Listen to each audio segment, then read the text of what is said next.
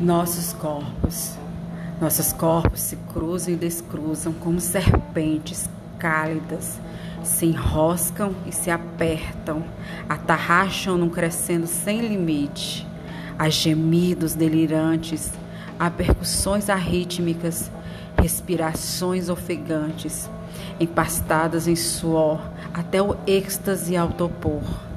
Não há discurso erótico que resista à mudez desta nudez tumultuosamente sinfônica.